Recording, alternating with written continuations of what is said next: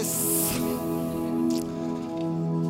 Ich möchte gerne alle die begrüßen, die den Videopodcast oder Audiopodcast anschauen.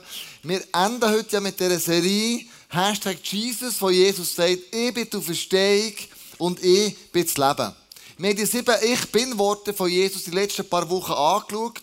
Ich bin das Brot, hat er gesagt, vom Leben. Ich bin das Licht, ich bin die Tür, ich bin der gute Schafhirt, ich bin der Weinstock, ich bin der Weg, der uns Leben. Und heute ist eben die Verstehung dran. Wo er sagt, ich bin die Verstehung und das Leben. Das ist eine recht krasse Aussage.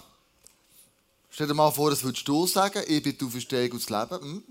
Ich weiß nicht, ob bei den Kollegen so gut wird ankommen.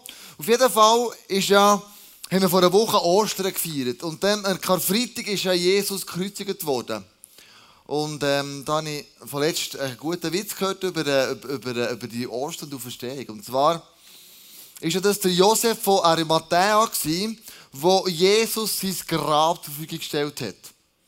Und du musst wissen, die Gräber damals war ja nicht wie hier, wo du einfach äh, ein bisschen Erde ausbuddelst, sondern nicht mehr in Felsen eingelegt. Das heisst, wir müssen Felsenlöcher ausmeißeln. Das ist mehrere Monate gegangen. So stellen wir das vor, bis wir das Grab hatten. Das war recht kostspielig. Und so kommt der, Josef von Arimathea kommt hey und sagt seiner Frau, du, Karfreitag am Abend, mein Grab oder unser Grab, ähm, ich habe das Jesus gegeben, dass sie in unser Grab, unser Felsengrab einlegen. Seine Frau treibt fast durch und sagt, hey Josef, bist du wahnsinnig? Weißt du, wie lange wir für das Grab gespart haben? Kannst du, nicht, du kannst dir nicht vorstellen, wie, wie, viel Geld wir investiert haben, dass wir so ein Felsengrab überhaupt haben. Ja, und jetzt gehst du es einfach so einem wildfremden Mann. Hey Josef, was hast du dir noch überlegt? Und dann sagt er, der Josef, von Arimathea. Du, es ist eh nur für ein Weekend. Also folgendes, Jesus ist verstanden, er sagt es so, ähm, Johannes 11, 25, darauf erwiderte Jesus, ich bin die Auferstehung und ich bin das Leben, wer an mich glaubt, wird leben, selbst wenn er stirbt. Und Jesus macht da eine kleine Zäsur. Und er schiebt hinten nachher, glaubst du das? Das ist meine Frage an euch heute Abend. Glaubst du, dass Jesus die Verstehung und das Leben ist? Glaubst du das? Dass wenn du willst sterben, hier auf der Erde, dass du willst weiterleben Selbst wenn du gestorben bist. Die zeitliche Abfolge damals war so, ich möchte ein bisschen mit rein. Freitagabend, oder Donnerstagabend wollte ich sagen, äh, das Passamal, wo Jesus nimmt, wo sie den Auszug von Ägypten feiern.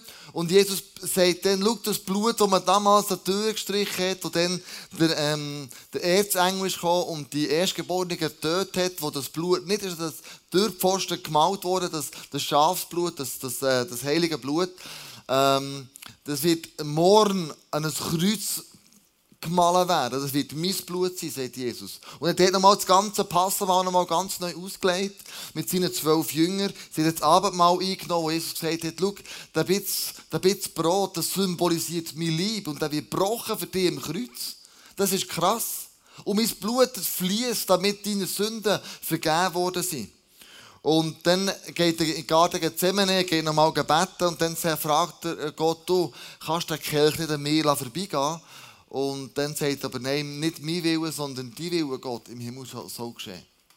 Die Soldaten kommen, sie verhaften Der Paulus, der Petrus, ähm, rennt hinten nachher, verraten ihn ja dann auch. Und er kommt schlussendlich vor das Gericht.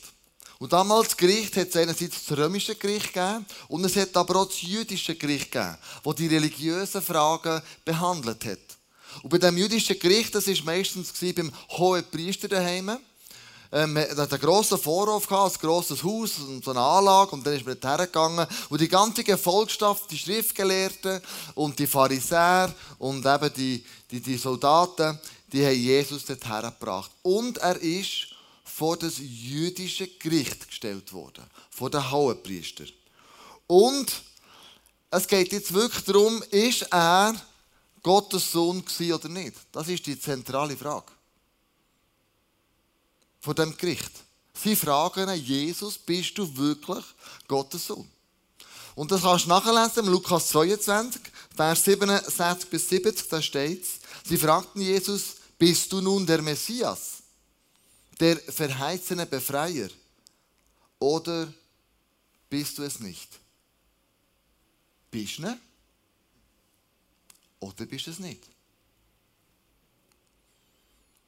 Er erwiderte, ihr glaubt doch nicht, was ich euch sage. Und wenn ich euch etwas frage, dann antwortet ihr mir nicht. Schon bald wird der Menschensohn auf dem Platz an der rechten Seite Gottes sitzen. Das ist ein klares Statement. Er hat sich als Menschensohn bezeichnet und er sagt jetzt hier, ich bin's. Der Menschensohn wird zur Rechten von Gottes schon gleich sitzen. Ich meine, das ist für die damaligen Juden Blasphemie pur gewesen. Da haltet sich jetzt tatsächlich der Sohn von dem Zimmermann von Nazareth als der Messias. Geht's eigentlich noch? Hey, was denkst du, Jesus, wer du bist? Du bist ein Hosenscheisser, du bist ein Hosenfurz. Du bist doch sicher nicht der Messias. Obwohl, dass sie die Wunder von ihm auch gesehen haben. Die mega übernatürlich waren. Und darum lesen wir weiter. Das nächste Wort ist match entscheidend. Empört. Empört schrien sie alle. Das musst du dir vorstellen. Das hat einen Aufstand gegeben drinnen. Die sind durchgedreht. Empört schrien alle. Willst du damit sagen, dass du der Sohn Gottes bist? Willst du das wirklich sagen, Jesus? Jetzt, ist, jetzt sag mal schwarz oder weiß. Bist du der Sohn von Gott, ja oder nein? Und er sagt, Ihr habt recht, ich bin es. Und jetzt musst du vor Augen halten, was jetzt passiert. Ein Tumult dort innen. Ein Gerichtstumult. Ich meine, wenn jetzt mir einer auf die Füße steht, dann sagt die Person meistens, oh sorry, ich bin auf die Füße gestanden. Und ich sage meistens, ja gut, wenn du nicht drauf Ferien machst, dann vergebe ich dir, macht überhaupt nichts. Völlig easy. Oder? Wir können einander ja vergeben. Und jetzt Jesus hat den Anspruch, dass er sagt, schau, ich vergebe dir sogar für die Sünden, wo du nicht einmal an mir Schlechtes da hast, oder mir nicht auf die Füße gestanden bist, wo dir untereinander Sachen nicht gut gemacht habt. Ich vergebe sogar euch und nicht das, was ihr alles schon gemacht habt, sondern ich vergebe euch das in der ganzen Zukunft. Er sagt euch, sie eure Sünden vergeben. Das kann nur der Sohn von Gott. Die Sünden vergeben. Das kann niemand anders außer der. Oder Gott selber natürlich. Und das hat er mit dem Ausdruck, er hat gesagt, ich bin es, ihr habt recht, ich bin es, sagt er, ich bin der, bin der Gottes Sohn, ich bin der, der die Sünden kann vergeben kann. Und schau, es gibt zwei Sachen. Es gibt wie zwei Alternativen eigentlich eigentlich? Das eine ist, er hat den Anspruch, Gottes Sohn zu sein. Und der Anspruch, der kann falsch sein.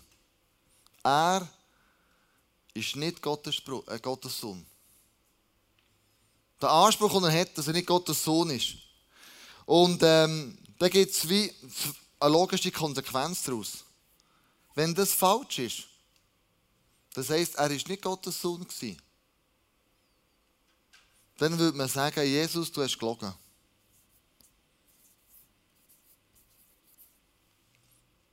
Jesus, du bist ein Heuchler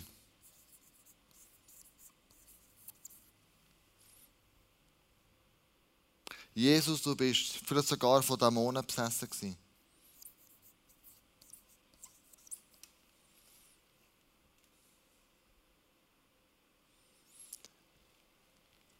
Die Auferstehung hat nie stattgefunden. Und das ist nur dem Sohn von Gott vorbehalten. Niemandem anderem. Es gibt keine Auferstehung.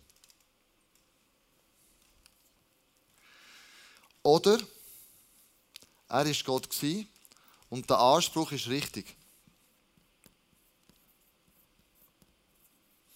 Wir erkennen ihn als Sohn von Gott. Jetzt habe ich aber immer noch eine Möglichkeit. Was mache ich jetzt mit dem? Ich kann es annehmen oder ablehnen. Ich persönlich. Es gibt Leute, die sagen, ja, Jesus war ein guter Mensch, ja, kann sein, er war sogar Gottes Sohn, ja, aber es macht mit mir nichts. Ich kann, obwohl das richtig ist, ablehnen oder annehmen. Ich kann beides, ich kann beides machen. Und heute geht es mir genau in, in der Message um das. Ist er wirklich Gottes Sohn gewesen, als der, der er behauptet, dass er ist? Und wenn ja, was macht es mit dir? Was macht das mit dir?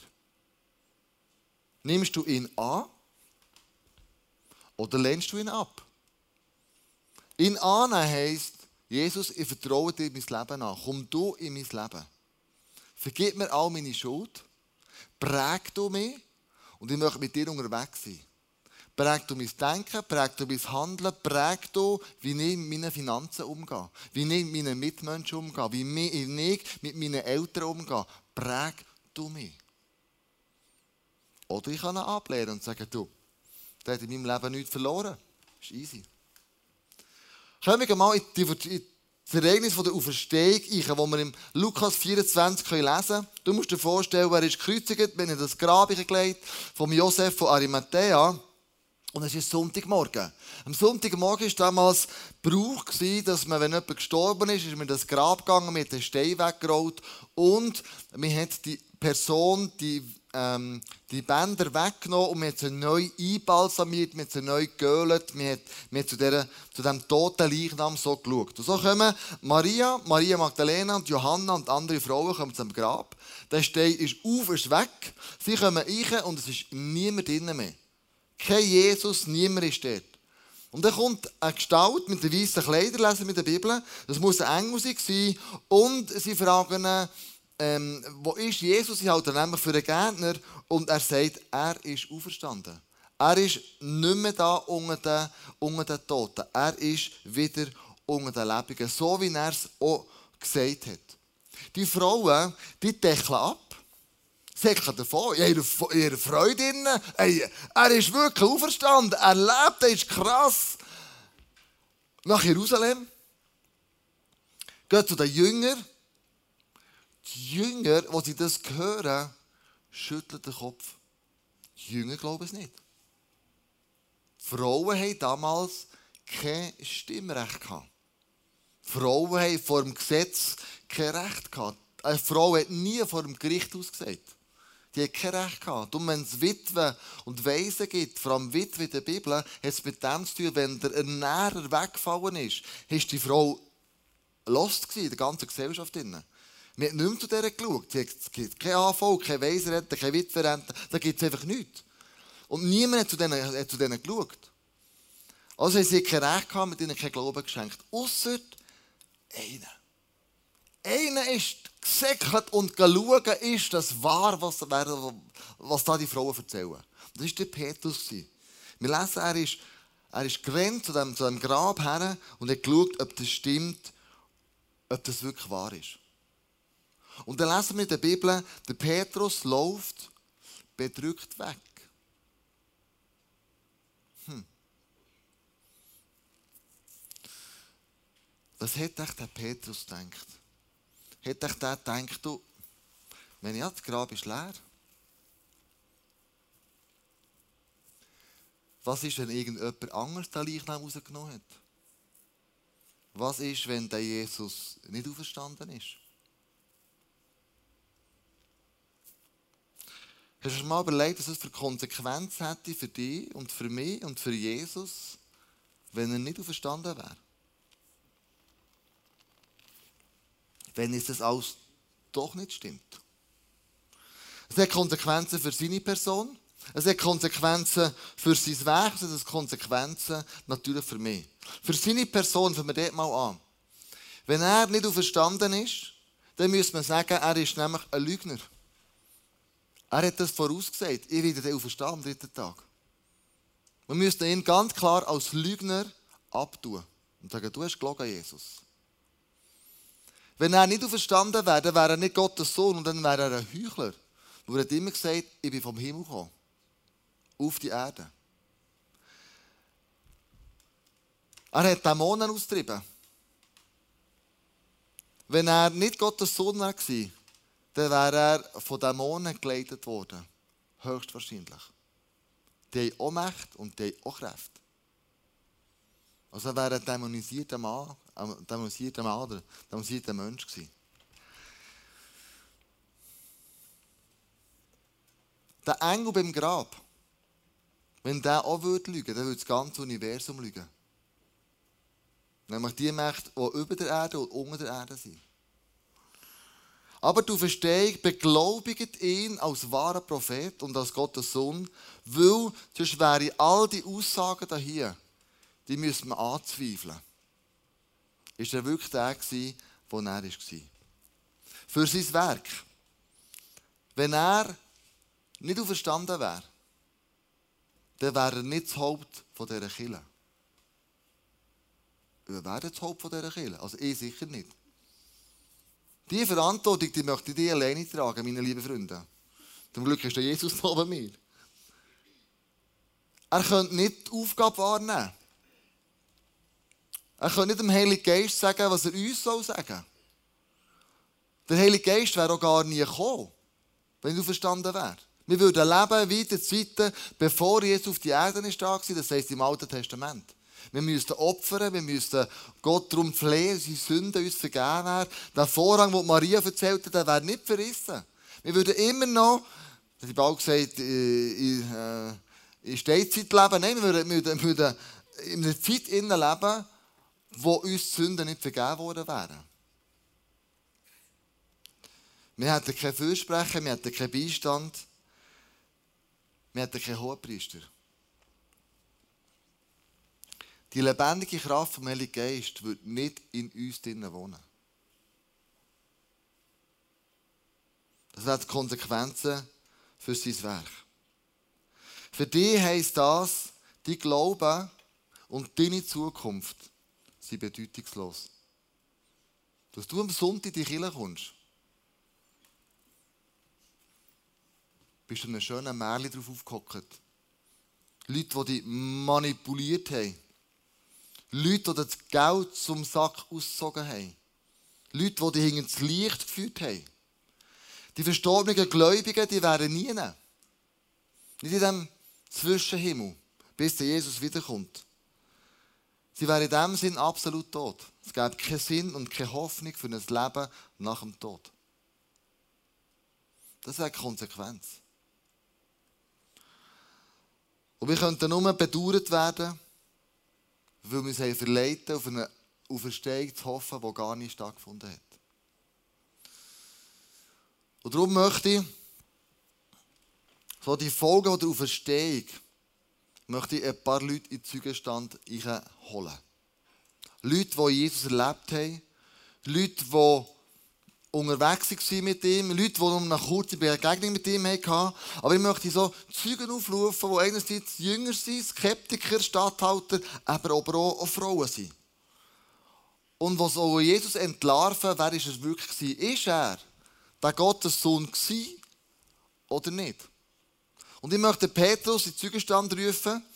Der Petrus war ja der, der mit dem unterwegs war, während gut drei Jahren. Er hat all die Wunder gesehen, er hat gesehen, was er gemacht hat. Er hat aber auch, auch hinter der Bühne erlebt, als sie unterwegs zusammen gelaufen sind.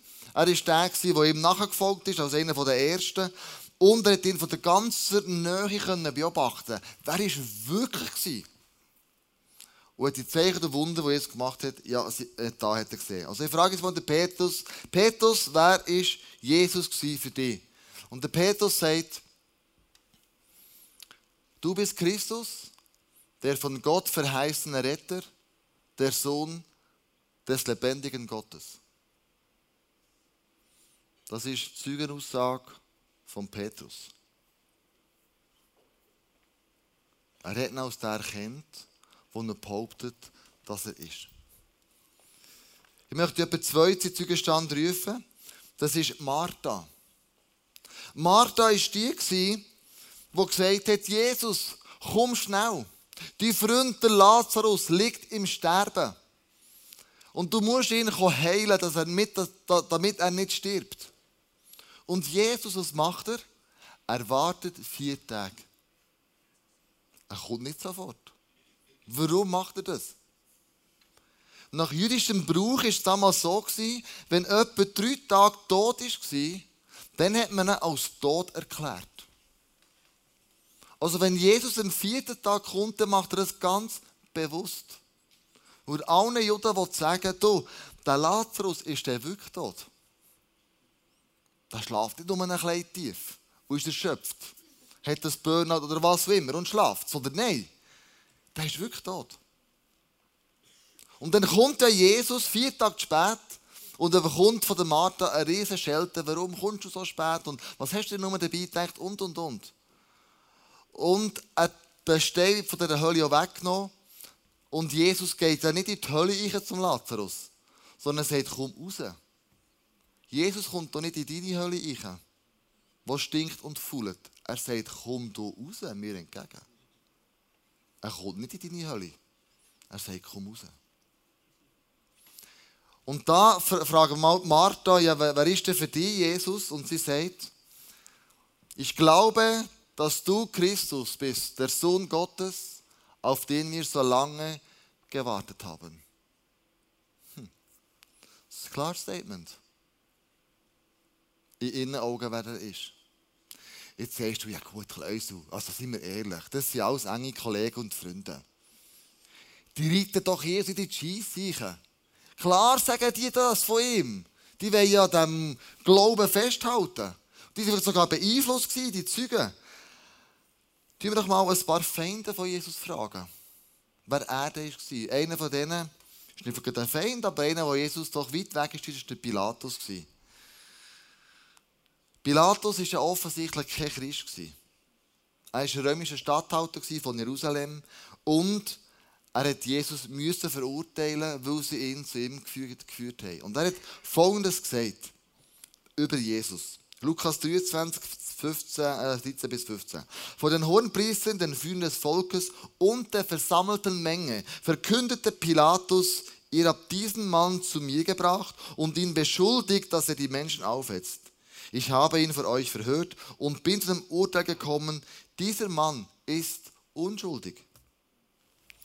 Herodes ist derselben Meinung. Deswegen hat er ihn wieder hierher zurückgeschickt. Der Angeklagte hat nichts getan, was mit dem Tod bestraft werden müsste. Die Pilatus sagt, ich finde an dem Jesus keine Gotteslästerung. Ich finde eben nicht, dass er etwas Falsches gemacht hat. Ich finde nichts an ihm, wo ihn würde zum Tod verurteilen Gehen wir zu einem Mann aus Zeugen, und ich möchte den Zeugenstand rufen, der in den letzten Atemzügen von seinem Leben war. Das ist der Mann, der neben Jesus am Kreuz hängt. Er wird als Dieb beziffert, er wird als Person beziffert, die muss gekreuzigt werden, wo er schlimme Sachen im Leben gemacht hat. Er war nicht eine gutmütige und rechtschaffende Person, sondern hat Verbrechen begangen, die mit dem Kreuzestod gezahlt werden. Ich werde ihn fragen, wer sagst denn du in deinen letzten Atemzügen von deinem Leben, wer der Jesus war, Gottes Sohn oder nicht? Und er sagt, wir hängen hier zurecht. Wir haben den Tod verdient. Der hier aber ist unschuldig. Er hat nichts Böses getan. Und zu Jesus sagte er, Herr, denke an mich, wenn du in dein Königreich kommst. Offensichtlich hat der Dieb im letzten Moment von seinem Leben checkt, Neben mir hängt ein anderer König, der ein anderes Königreich hat. Neben mir hängt offensichtlich der Sohn von Gott. Hat er gecheckt, ganz am Schluss von seinem Leben. In der letzten Sekunde kann man sagen. Und jetzt werde ich noch die Soldaten in den Zeugenstand rufen. Die nichts zu tun mit Jesus, überhaupt nicht. Die haben nur den Job gehabt, ihn zu kreuzigen, ihn zu plagen, ihn exekutieren. Das war ihr Job, den sie hatten. Und sie waren ganz sicher keine Christen, sie waren mit Jesus nicht irgendwie verwandt, verbandelt, befreundet, sondern sie haben ihren Job gemacht, so hart, wie es nur irgendwie gegangen ist, dass der, der am Kreuz hängt, der auch wirklich stirbt. Und wenn der nicht sterben würde, dann wäre sie gekreuzigt worden. Das war damals römisches Recht. Also fragen wir sie mal, du, der, der gekreuzigt hat, ist das wirklich Jesus gewesen? Und sie haben folgendes geantwortet. Der Hauptmann und die Soldaten, die den gekreuzigten Jesus bewachten, erschraken sehr bei diesem Erdbeben und allem, was sie sonst ereignete. Sie sagten, dieser Mann ist wirklich Gottes Sohn gewesen. Wow.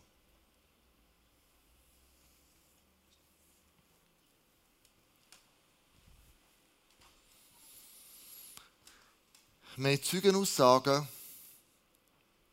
von Leuten, die sagen, der Anspruch, dass er Gottes Sohn ist, ist richtig.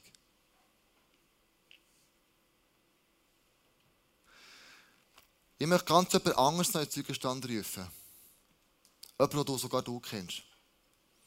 Jemand, den sogar du schon davon. Gehört hast. Jemand, der dir ganz nachsteht. Jemand, der vielleicht den Jesus auch persönlich kennt. Ich möchte dich in den Zeugenstand rufen. Wer ist Jesus für dich?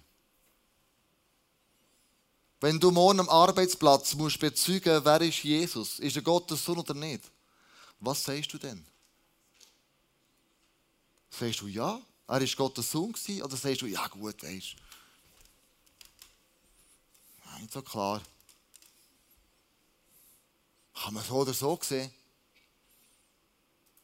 Ich möchte dich Zeugenstand bitten und sagen, wer sagst denn du, wer der Jesus war? Denn er hat von sich behauptet, ich bin du Verstehung und das Leben. Ich hoffe, dass bei dir heute Abend Folgendes passiert. 2. Korinther 13, Vers 18. 13, Vers 8. Von uns allen wurde der Schleier weggenommen, so dass wir die Herrlichkeit des Herrn wie in einem Spiegel sehen können. Ich hoffe, dass der heute Abend der Schleier ist von den Augen weggenommen werden, wer der Jesus ist. In deinem Leben. Was er für dich gemacht hat. Dass du verstehst für dich nicht einfach eine nette Art ist, man kann Schokoladenhasen suchen, Ostern, oder beschenkt wird mit Schokoladenhasen, sondern dass du verstehst und die Ostern für dich ganz eine andere Bedeutung bekommt. Bei uns war es so, dass wir, ähm, Andrea meine, meine Kinder gefragt, also unsere Kinder gefragt, ähm, du, was seid ihr für einen Schokolade-Osterhase? Und jetzt können sie Wunsch sagen. Und ich hatte auch einen Wunsch. Gehabt. Nämlich so einen feinen Hase mit feinen Splitten dran. Da gibt es so einen Migros und den liebe ich überall. Das ist so ein, ein feiner Osterhase. Dann sagt Andrea, nein, du bist Diabetiker, du bekommst keinen Schokihase. Und ich so, Scheiße, nein, wirklich. So. Klar, ich gehe manchmal zum Joel den Schokihase essen. Er ist mein Schokihase-Lieferant heimlich. Aber auf jeden Fall ist Andrea Schokihase kaufen. Und dann zählt sie bei der Kasse so durch und merkt, es ist einer zu viel drin. Und sie ist gegangen mit meiner jüngsten Tochter, mit der Elena. Und dann sagt sie, du, das ist ein Hass zu viel drin, für wer ist der? Dann sagt sie, das ist für meinen Papi. Wenn du den für ihn kaufst, dann kaufe ich den für ihn. Mit meinem eigenen Sackgeld. Wow.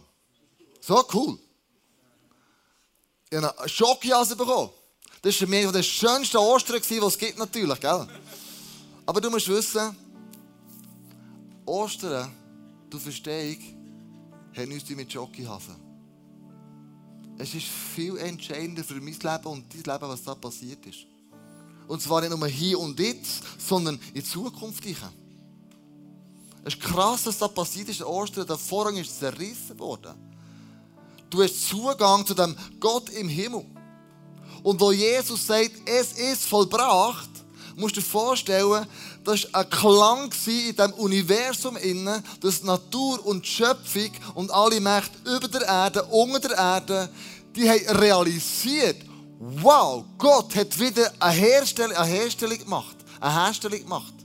Es ist etwas, das kaputt ist gegangen über Jahrtausende, ist wieder zusammengefügt worden. Jesus hat etwas vollbracht, das nur er als Sohn von Gott kann vollbringen kann.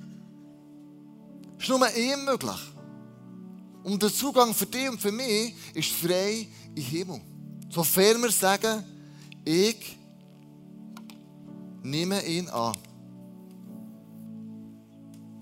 Das ist der Zugang. Und zwar, Freunde, der einzige Zugang. Er hat alles gemacht für uns. Die Frage ist, was machen wir alles für ihn? Das ist die grosse Frage. Das ist die Frage, die ich auch an dich heute Abend habe. Wenn Jesus sagt,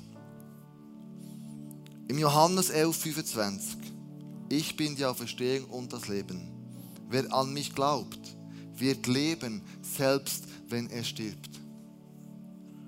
Glaubst du, dass wenn du Jesus annimmst, dass du ewiges Leben wirst haben? Wenn du willst sterben, dass es wird. Dass mit dem Tod noch nichts fertig ist. Dass es dann etwas Neues gibt. Wo du wieder in eine Tür durchgehst und in ein neues Reich kommst, in einen neuen Raum kommst. Glaubst du, dass mit dem, mit dem du stirbst, nicht alles fertig ist? Und am Ende des Lebens werden wir auch vor einem Gericht stehen. Am Ende von unserem Leben wird Gott uns wahrscheinlich zwei Fragen stellen. Wer ist Jesus für dich? Ist der verstandene Messias? Ist er Gottes Sohn? Oder ist er einfach ein guter Mensch gewesen? Die zweite Frage, die er stellen ist, was hast du mit dem gemacht, was ich dir gegeben habe? An Begabungen, an Fähigkeiten. Hast du es zu meiner Ehre und zum Wohl von Menschen eingesetzt? Oder hast du alles für dich nur gebraucht? Was hast du gemacht mit meinem Leben? Und wir lesen in Philipper 2, 9 bis 11, was Gott mit Jesus wird machen.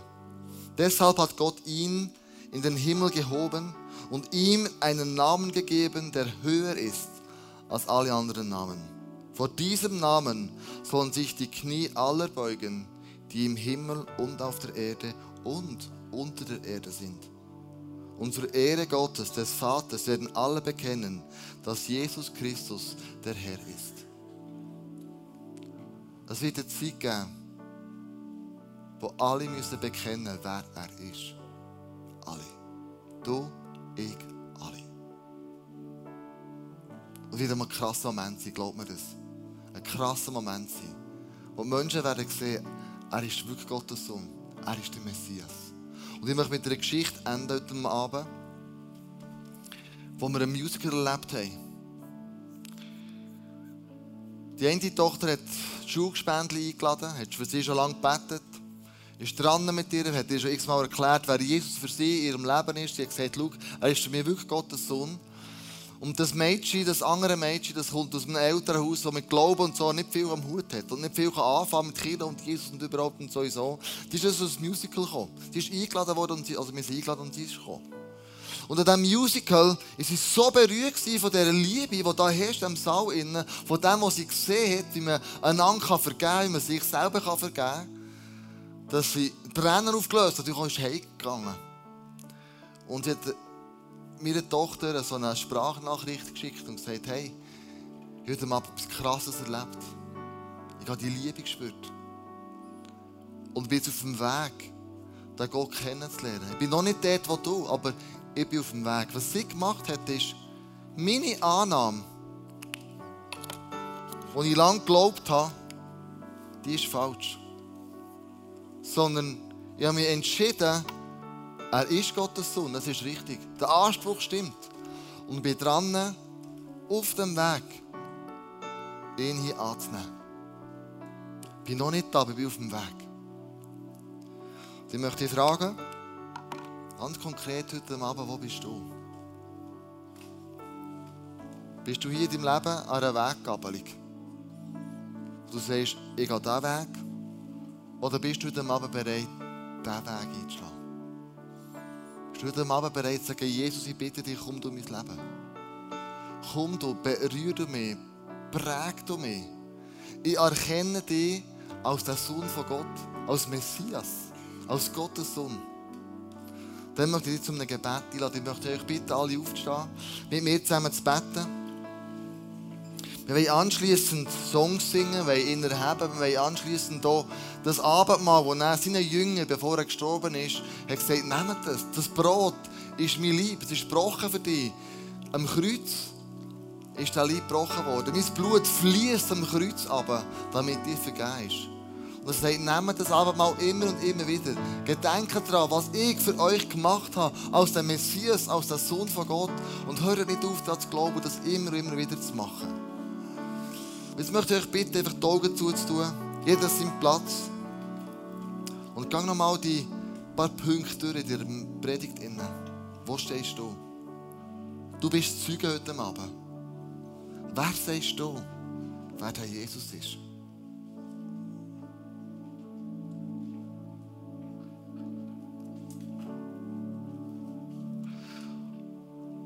Und vielleicht gibt es heute Abend Leute und ich möchte sie einladen in das Reich von Gott. Und sagen, zum ersten Mal in meinem Leben glaube ich, dass er der Messias ist. Dass er Gottes Sohn ist. Dass er gestorben ist für meine Fehler.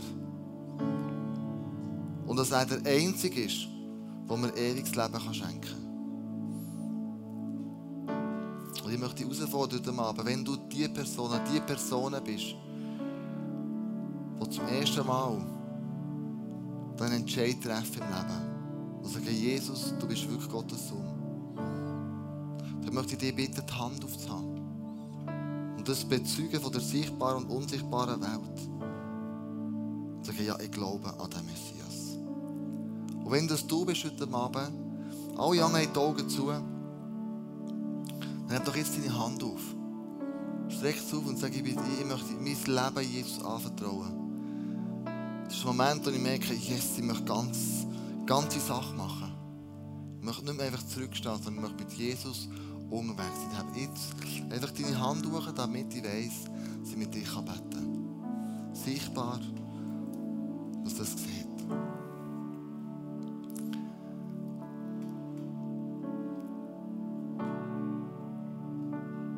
Lass uns für die Menschen beten, die die Hand auch nicht hoch haben, sondern eine Entscheidung getroffen haben hier im Herz. Bete doch einfach mit, mit mir mit an dem Platz, wo du bist. Jesus, ich danke dir für mein einmaliges Leben. Und ich bereue all die falschen Entscheidungen im Leben, die ich getroffen habe. Von ganzem Herzen. Bitte vergib du mir. Ich lade dich in mein Leben ein. Präg du mich. Und dort, wo Sachen zerbrochen sind in meinem Leben, stell dir das wieder her. Tu du Wunder in meinem Leben. Danke dir für deine Größe, deine Liebe, dass du verstanden bist, auch für mich ganz persönlich.